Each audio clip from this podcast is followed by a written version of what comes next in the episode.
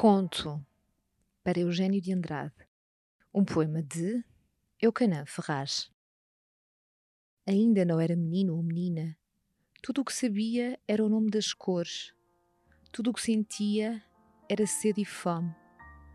Mas houve o verão em que os barcos não regressaram. Foi quando, apontando a linha do horizonte, a mãe disse ao seu ouvido: És um homem Eucanã Ferraz em Poesia, uma edição da Imprensa Nacional.